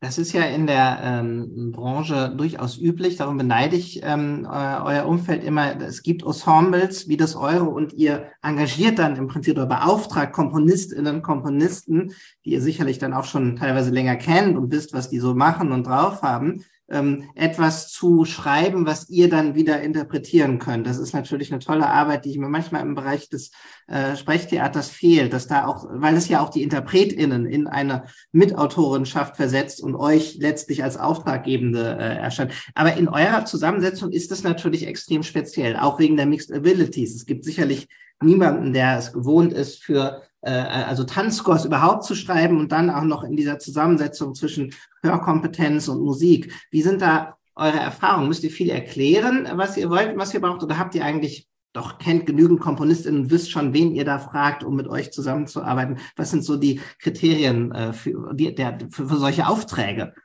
Also wir kennen natürlich KomponistInnen, ähm, die wir gerne ansprechen, weil wir wissen, dass da ein hohes Maß an Kommunikation herrscht, weil man muss wahnsinnig viel sprechen, man muss wahnsinnig viel äh, kommunizieren, dass eben die ähm, sowohl der Kern dessen, was wir als, als Sujet, sage ich jetzt mal, oder als Libretto setzen, klar ist und wie man das eben so weit umsetzen kann, dass es nicht in der Klangwelt hängen bleibt. Und das ist natürlich für viele KomponistInnen auch ein total äh, neues Feld, sich eben aus der Klangwelt als Musikschaffende ähm, auch aufzustellen. Und für uns alle ist es eigentlich immer eine große Bereicherung. Man hat viele Hürden, die man über, also die man irgendwie gemeinsam meistern muss. Und am Ende kommt aber ein, eine ganz neue Erfahrung dabei heraus, sowohl für uns als InterpretInnen oder auch Autorinnen, ähm, als eben auch fürs Publikum. Also die Möglichkeit, das äh, Publikum damit neu zu erwischen, ist sehr viel höher als mit ganz klassischen oder auch klassischen zeitgenössischen äh, Konzerten zu ähm, ja irgendwie auch zu beleben oder zu also die abzuholen an Stellen, wo dann doch viele Erwartungen sind und ähm, mit so neuen Konzertentwicklungen hat man eben immer die Möglichkeit, äh, dahingehend neu zu werken, äh, neu zu wirken und neue Werke dann auch entsprechend aus der Traufe zu heben. Aber es braucht viel Arbeit. Also es braucht mehr Arbeit, als wenn ich jetzt zusammen mit meinem Kollegen ähm, Max Gärtner, wir beide als klassische äh, Inter Instrumentalisten und Sängerinnen, ähm, einen Komponisten oder eine Komponistin äh, fragen, könntet ihr für unsere Besetzung was schreiben? Also diese Besetzung ist so unbedarft und neu, dass mhm. da einfach sehr, sehr viel im Vorlauf ähm, an, an Austausch stattfindet. Ja. Mhm. Sehr interessant. Ist denn ähm, dieses Arbeiten an ähm, neuen Formaten, und ich erinnere, dass du da auch äh, äh Stipendien, Stipendiatin des Deutschen Musikfonds bist, ähm, ähm, wo, woher kommt dieses, ja, oftmals ist man äh, als ausgebildete Künstlerin gewohnt, sich in bestimmte Formate zu begeben und diese bestmöglich zu erfüllen. Ähm, aber irgendwoher scheint dann ja bei dir auch das Bedürfnis zu kommen, die Formate selber an ihnen zu arbeiten, zu verändern. Ähm, kannst, es, es, liegt es daran, dass dir etwas fehlt in den äh, Formaten, äh, die einem so angedient werden? Oder ist es einfach eine unglaublich große Neugierde, die dich hier anzutreiben scheint? Ich glaube, es ist die Neugierde für das Potenzial. Also es ist, ich, mir, mir fehlt in meinem Beruf nichts und mir fehlt auch nicht ähm, konkret äh, zu sagen, ähm, das war mir jetzt alles viel zu klassisch. Ich stehe wahnsinnig gerne in klassischen ähm, Produktionen auch auf der Bühne. Also nicht, dass das jetzt irgendwie jemand sagt, ah, die, die macht auch ein bisschen Klassik, aber die macht nur zeitgenössische Musik richtig gerne. Das stimmt nicht. Ich mache alles wahnsinnig gerne, weil bei mir immer die Neugierde überwiegt. Wie kriege ich mich als Künstlerin in diesem Kontext zum, zum Wirken und wie kann ich ähm, in diesem Kontext, der jetzt erstmal gegeben wird aufgrund von Raum oder aufgrund von Job oder aufgrund von Konzert oder ähm, was auch immer, wie finde ich mich als Künstlerin in diesem, in diesem System auch ein und wo kann ich, kann ich mehr ähm, dazu beitragen, dass es ähm, Erfolg wird. Mhm. Und äh, Deswegen bin ich aber so hinterher an den Stellen, wo mir das nicht selbstverständlich so vor die Füße gelegt wird, mhm. ähm, eben auch zu suchen nach neuen Möglichkeiten, danach ähm, vielleicht auch jenseits der ganz klassischen gesanglichen Interpretation ähm, einen eigenen Abend zu gestalten mit einem Kollegen, der überhaupt nicht aus der Musik kommt. Also ich habe mit einem äh, Schauspielkollegen von unserem Haus ähm, einen Abend im, zum Thema Dadaismus gestaltet und Dadaismus da gibt es eigentlich keine Musik. Also ähm, oder sehr, sehr eingeschränkte äh, ja auch Übermittlung von, von Musikstücken. Aber eben meine Musik oder meine Klanglichkeit in, ähm, in Sprache zu finden, war für mich der ausschlaggebende Punkt zu sagen, wie finde ich mich in so einem Projekt zusammen mit einem Kollegen, der zur Musik eher ja, eingeschränkten Zugang hat. Wie finden wir zusammen eine Form, die erlaubt, dass die Leute aus diesem Abend gehen und nicht wissen, wie ihnen passiert ist. Und ähm, da bin ich sehr froh, dass ich eben sowohl hier in Mainz als auch mit meinen Ensembles oder auch an anderen Punkten in der Republik eben immer wieder die Möglichkeit habe, da äh, diese Neugierde auch ähm, sprießen zu lassen und dann auch entsprechend ähm, Räume dafür zu finden, damit damit ich mich selber auch überraschen kann. Also damit die Kunst dann an der Stelle auch nicht äh, ja sich selbst genug ist, sondern dass man eben immer wieder auch danach sucht, wie äh, finde ich ein neues, eine neue Ebene, ein neues Level. Ich würde da gerne noch einen Aspekt einbringen, der heute noch nicht zur Sprache kam. Ähm, wir, die Frage ist, wie sehr muss ich selbst berührt sein, um berühren zu können, ein Publikum berühren zu können? Äh, das wird mir sehr oft gestellt, diese Frage, auch von meinen Studierenden. Äh, ich rate dann immer, äh, Berührt sein muss das Publikum, weinen darf man nicht selber, weinen muss das Publikum. Äh, wir haben die Besonderheit im Gesang, dass wir Lautäußerungen produzieren müssen, die dem musikalischen einfach Genüge tun. Und äh, wenn man zu sehr äh, berührt ist, dann kann es passieren, dass aus der Emotion ein Ton nicht mehr so ist, wie er sein muss. Mhm. Äh, das ist eine große Schwierigkeit, sehr, sehr große Schwierigkeit. Und das habe ich auch bei einigen Studierenden schon bemerkt, dass sie sehr schwer nur damit umgehen können. Ähm, der, der, Gegenpol ist dann, dass man sagt, es berührt mich überhaupt nicht, weil wenn es mich berührt, kann ich nicht mehr singen. Dann bleibt mir der Ton im Hals stecken oder dann wird er nicht mehr schön. Mhm. Genau das müssen wir, das ist im Schauspiel zum Beispiel ganz anders. Ne? Wenn jemand im Schauspiel sagt, ich, ich, ich, mich rührt das jetzt so, dass ich weine, dann weint er auf der Bühne. Okay, dann klingt das eben anders. Aber äh, das geht äh, beim, beim Gesang nicht. Äh, das, also, äh, ja, das zu lernen dauert wirklich sechs Jahre bis acht. mindestens. Oder in Ausnahmefällen kann das mal ein, eine Stilistik sein, die man einbaut, dass man sozusagen emotional auf etwas reagiert. Also ich meine, ich kenne das auch, dass man manche Töne anders setzt, aber dann nicht aus der emotionalen äh, ja, Überforderung oder dass man so überbordet wurde, sondern weil man das eben klanglich unterstreichen möchte für den Charakter. Und über bisschen Distanz muss man immer haben zu sich. Ja, absolut. Meta-Ebene anschauen und sagen, was tue ich jetzt gerade, was fühlt die, die Figur, die ich gerade zeige. Das ist sehr schwierig. Ja. Und, und, um nur kurz eine Lanze zu brechen für äh, die in dieser Reihe auch schon sehr oft thematisierte Profession des Schauspielers, der Schauspielerin, die haben natürlich auch ihre Distanzgrenzen. Wenn der große ja, Ausbruch ja. kommt und das Stück zerstört, dann ist auch hier äh, äh, äh, zu wenig Distanz. Die Diskussion kennen wir historisch in der Schauspieltheorie mit dem heißen und dem kalten Schauspieler.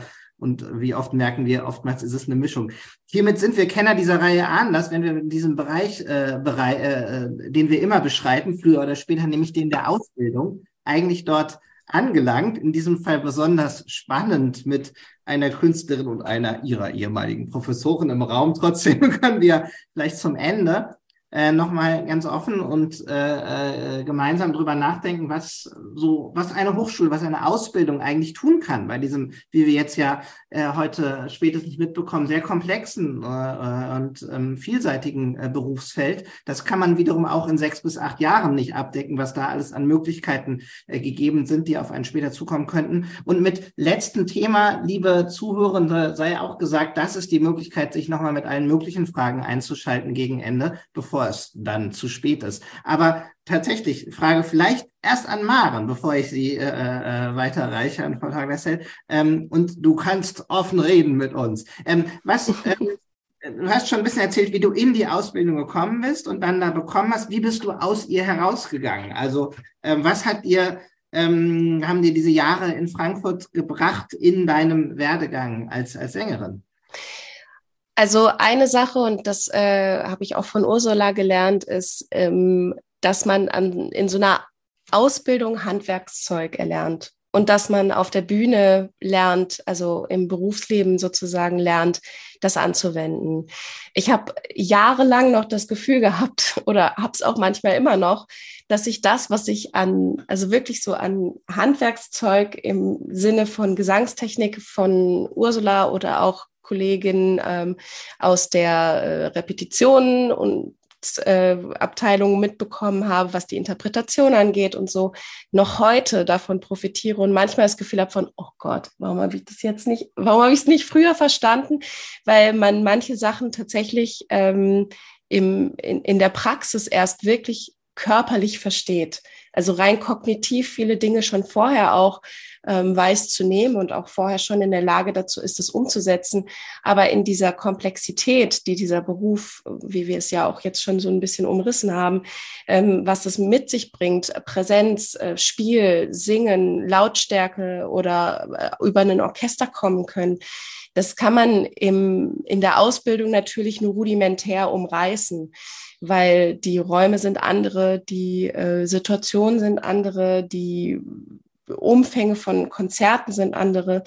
Und das fand ich eigentlich so das Wichtigste, dass ich ein ganz solides und ähm, sehr äh, ja für mich vertrauensvolles Handwerkszeug mitbekommen habe, was ich in also in jedem Schritt, den ich als äh, aktive Künstlerin gehe, ähm, immer besser lerne, auch als, als wirklich körperliche Empfindung mitzunehmen und dann eben auch in anderen Umfelden entsprechend auch anwenden zu können. Mhm. Ja, das äh, hört sich gut an, oder Frau Taglasse? ja, also das ist ja unser Ziel, dass wir diese Tools in den Rucksack füllen natürlich und äh, wir hoffen, dass dann in der Praxis äh, die Alumni und Alumne die Tools, wie sie sie brauchen, aus dem Rucksack rausziehen und dann sagen, Moment mal, wie war das?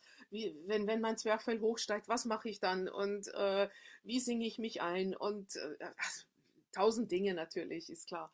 Äh, was wir nicht können, das sagt Maren ja ganz richtig, also wir können nicht den absoluten Ernstfall darstellen. Selbst eine Hochschulaufführung äh, natürlich ist das auch ein Ernstfall, aber es ist nicht das große Staatstheater und das, die Kritik, alles ist noch der geschützte Raum. Das ist natürlich ein bisschen anders noch äh, als dann in der bösen, rauen Wirklichkeit, aber die ist gar nicht so böse. Nein, eigentlich nicht. Eigentlich will ja jeder immer, dass es gut wird am Ende. Also ich meine, das ist ja auch so eine Erfahrung, die ich gemacht habe äh, in all den Jahren und jetzt vorhin sagtest du 2013, das war das erste Mal, dass ich so mich im richtigen großen Opernbetrieb aus, ausprobiert habe. Das ist jetzt ja auch schon zehn Jahre her, fällt mir auf. Also das Jubiläum, ist ja. ja stimmt, das ist ja zehn Jahre Jubiläum.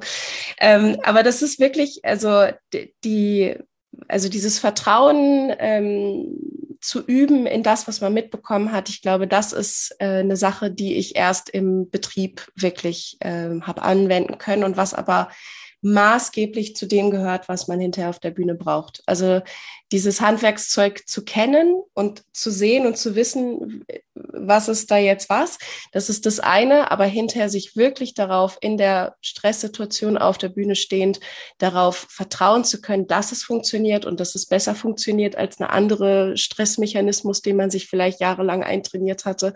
Ähm, das sind die Schritte, die man erst außerhalb der Hochschule gehen kann. Jedenfalls sind das meine Erfahrungen.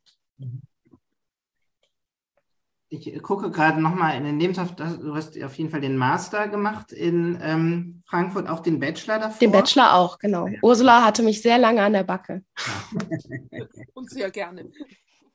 Vielleicht noch ein Satz ähm, von Ihnen, Ursula. Ähm, ähm, das ist naheliegend, dass man im Master etwas anderes, mehr vielleicht macht oder freier, weiß ich nicht, als im Bachelor. Wie, wo, wo zieht ihr da die Grenze? Ab wo fängt bei euch Masterlehre an? Was gehört da erst hin? Also, ähm, der Bachelor natürlich, der äh, ist dazu da, diese ersten vier Jahre sind dazu da, um alle grundlegenden Skills zu lernen, äh, auch mit sehr vielen Nebenfächern, weil Stimmbesitzer und Sänger ist zweierlei. Also, und da merken wir leider Gottes bei den Kandidaturen für die Eignungsprüfungen immer mehr diese Diskrepanz. Also wir haben einige Stimmbesitzer und wir haben eigentlich wenige Musiker, die schon äh, sehr viel, äh, die ein Instrument gelernt haben, die äh, einfach schon viele Skills haben musikalisch.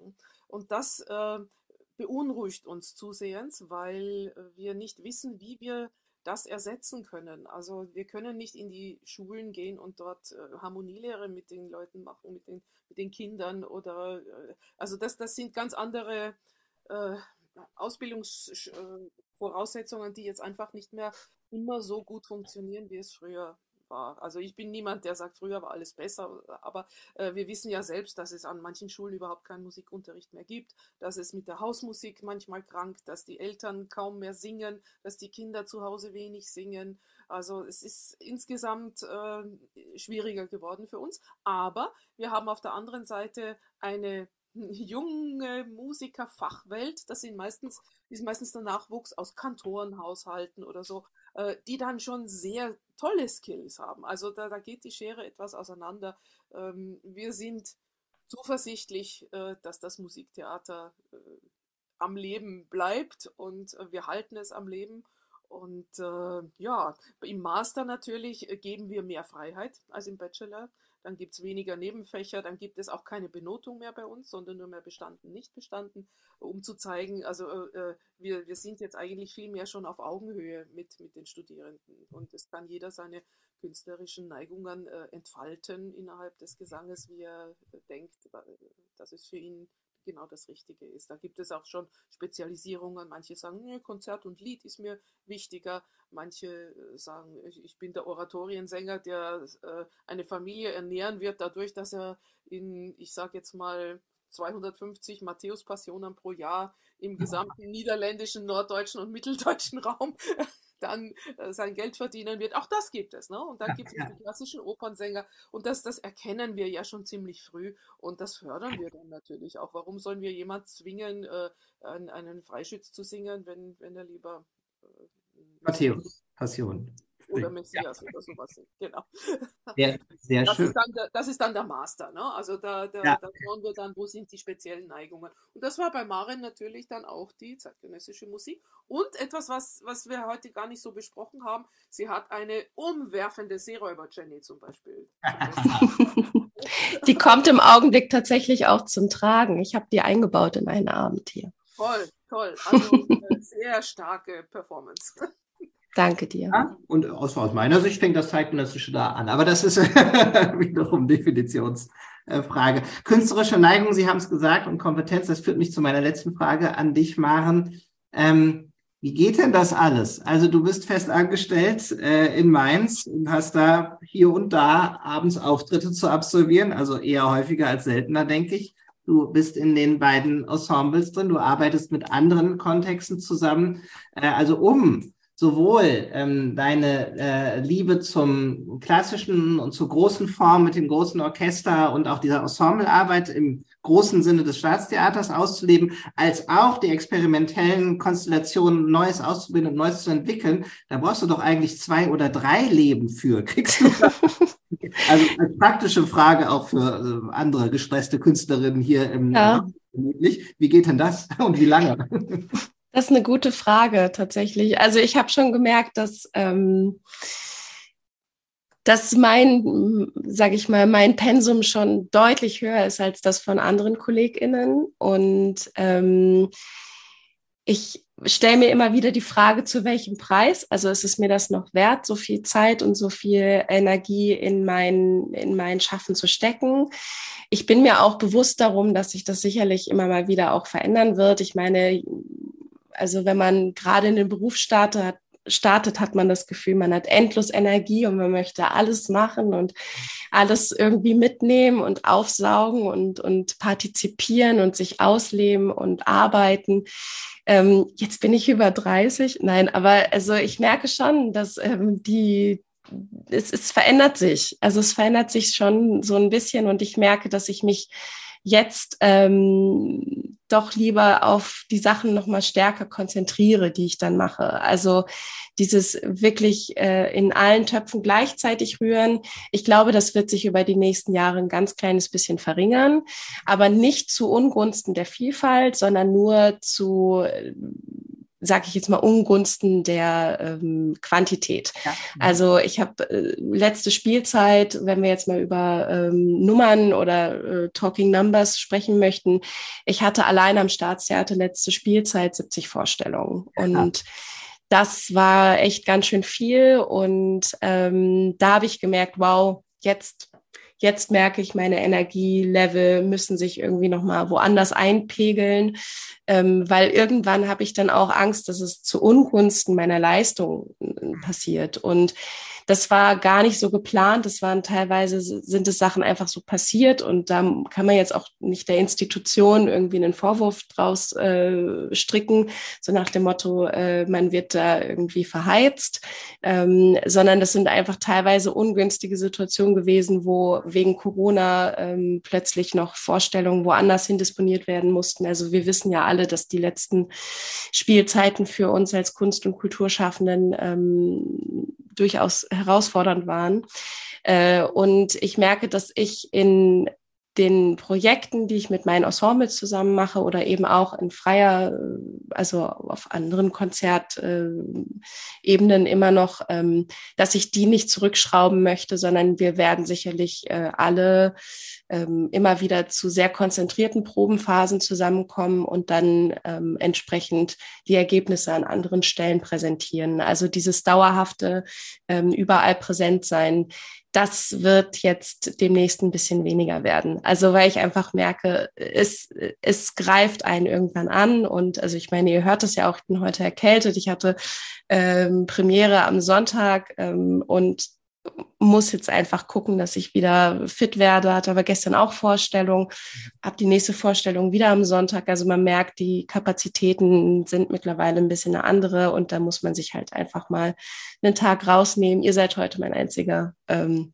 mein einziger äh, Programmpunkt, weil ich dachte, ihr haltet das schon aus, wenn ich hier so ein bisschen rumkrächze im Vergleich zu sonst. Ja. Ich wollte gerade sagen, auch dafür äh, brauchte es deine Stimme. Ähm und das hat jetzt gerade auch nochmal den Aspekt gestriffen, den wir kaum thematisiert haben, überhaupt in der Reihe. Auch dieses Sportliche, was ja auch mit diesem Beruf zusammenhängt, das ist auch manchmal Ausdauer, wenn man diese Menge an äh, Vorstellungen und immer vor Publikum zu verbringen hat. Maren Schwier, ganz, ganz herzlichen Dank für das Gespräch heute Abend. Vielen Dank für die vielen sehr klaren und, äh, äh und tollen einweggebenden äh, äh, Auskünfte und die Erfahrungen, die du uns mitteilen konntest. Ich glaube, das war ein ganz tolles Ende für uns in dieser Reihe. Ähm, es gäbe jetzt Applaus, das geht im Raum nicht so gut, deswegen ähm, stell ihn dir bitte vor und äh, fühle dich, äh, dich applaudiert. Ein paar Symbole poppen auf. Auch Vielen ganz Dank. herzlichen Dank natürlich, Frau Tagesell. Ähm, ähm, eine, eine sehr angenehme äh, gemeinsame Moderation. Das sollten wir häufiger machen. Und ähm, Jetzt ähm, kommt noch gegen Ende der äh, allgemeine Dank, denn ähm, am Ende der Reihe müssen wir natürlich auch nochmal Danke sagen allen, die diese Reihe mitgestaltet und ermöglicht haben. Herzlichen Dank an Marion Tietke. Äh, sie ist hier äh, im Raum Friederike Thielmann und dieser Lukassen von der Regieausbildung von Alex, Alex Kappel aus dem Schauspielstudiengang, ähm, Nikolaus Müller-Schöll aus der Dramaturgie und allen, die uns Tipps und Hinweise gegeben haben ähm, auf die äh, Gäste, Gästinnen, die wir in den letzten drei Monaten einladen konnten. Ganz herzlicher Dank an alle Zuhörenden, die heute da sind, die in den letzten Sitzungen dabei waren, die online das nachhören und äh, äh, uns ähm, äh, be begleitet haben durch die Zeit. Ähm, äh, und nicht zuletzt auch ein ganz herzlicher Dank an unsere technische Betreuung, Antigone Akün und Lukas Renner, der immer in der Nachbearbeitung sitzt und diese ähm, Podcasts dann online stellt. Auf wilsonstraße.fm. Äh, dort wird es noch ein bisschen bleiben. Das schreibe ich gleich nochmal in den Chat. Ähm, und auch in den Chat schreibe ich ähm, nochmal einen äh, Veranstaltungshinweis beziehungsweise eine E-Mail-Adresse, nämlich die von Nuria Zechlin, die auch heute Abend hier dabei ist. Nuria organisiert äh, gemeinsam mit anderen Studierenden eine Veranstaltung, die am Samstag ab 14 Uhr am Künstlerinnenhaus Musantrum stattfindet. Dort treffen sich HTA-Studierende aus unterschiedlichen Studiengängen. Es haben sich bereits 30 Leute angemeldet, wird also eine große, gute Runde zum allgemeinen Austausch, gegenseitigen Kennenlernen und Vernetzen über die einzelnen Studiengangsdisziplinen hinaus. Meldet euch gerne direkt bei Nuria an oder bei unserer HTA-Adresse. Da könnt ihr einfach meinen Nachnamen äh, angeben und ähm, gebe ich auch gleich in den Chat, kann jetzt nicht gleichzeitig sprechen und schreiben. Äh, wenn ihr dabei sein wollt, am Samstag, den 4. Februar ab 14 Uhr bis 16 Uhr. Es ist auch ein Aufführ Vorstellungsbesuch um 16 Uhr mit inkludiert. Also kann ein ziemlich guter Nachmittag werden. Die Ringvorlesung im Wintersemester 22, 23 endet hiermit. Die Winter, äh, die äh, Ringvorlesung im Sommersemester ist in Vorbereitung. Es war heute die letzte äh, äh, Sitzung für lange Zeit, die wir online machen, denn wir wollen wieder in die Präsenz gehen. Ähm, für uns ist sozusagen damit das Kapitel Corona vorerst erst einmal äh, äh, hinten angestellt. Wir freuen uns auf eine Reihe zum kreativen Schreiben die im Sommersemester in Workshop-Format äh, stattfinden soll. Ähm, vielleicht fünf, sechs Veranstaltungen. Wir äh, bereiten die gerade vor. Informationen da bald über Social Media und über die Studiengangsinformationen. Ähm, und im Wintersemester ähm, nächstes Jahr sei so viel sei auch schon ähm, äh, gesagt, ist eine Lecture-Performance-Reihe in Vorbereitung. Es geht um ähm, Cripping Lecture Performance. Ein Kurator, Steven Solbrick, äh, arbeitet da mit uns zusammen, wo wir äh, äh uns Formen von KünstlerInnen mit Behinderung anschauen, die sich dieses Format der Vortragsperformance äh, aneignen und da ihre interessanten Positionen äh, setzen, um ähm, auch das wird dann mal eine künstlerisch orientiertere Reihe, äh, in der wir uns etwas anschauen und dann gemeinsam darüber diskutieren können. Auch das in Präsenz. Für heute und für dieses Semester sei heute ein Punkt gemacht. Nochmal ganz, ganz lieben Dank, Maren, und alles Gute für die nächsten Aufführungen in Mainz und sonst wo auf der Welt. Und besonderen Dank Danke an euch. unseren tollen Moderator. Schulte. Bravo. Das schneiden wir raus bei der Nachricht. nein, nein, nein. nein. Auf keinen Fall. Vielen Dank. Es war ganz toll. Ich habe mich sehr gefreut, dass ich da sein durfte und ähm, ja, freue mich sehr. Wenn irgendjemand äh, mich sucht, ich bin in Mainz und ähm, freue mich immer über Kontakt, Austausch und Kommunikation. Also können das gerne auch noch weiterführen. Wir kommen auf jeden Fall. Ist ja nicht weit. Mm, Liebe Grüße an alle und einen schönen Abend. Bis ein andermal. Tschüss.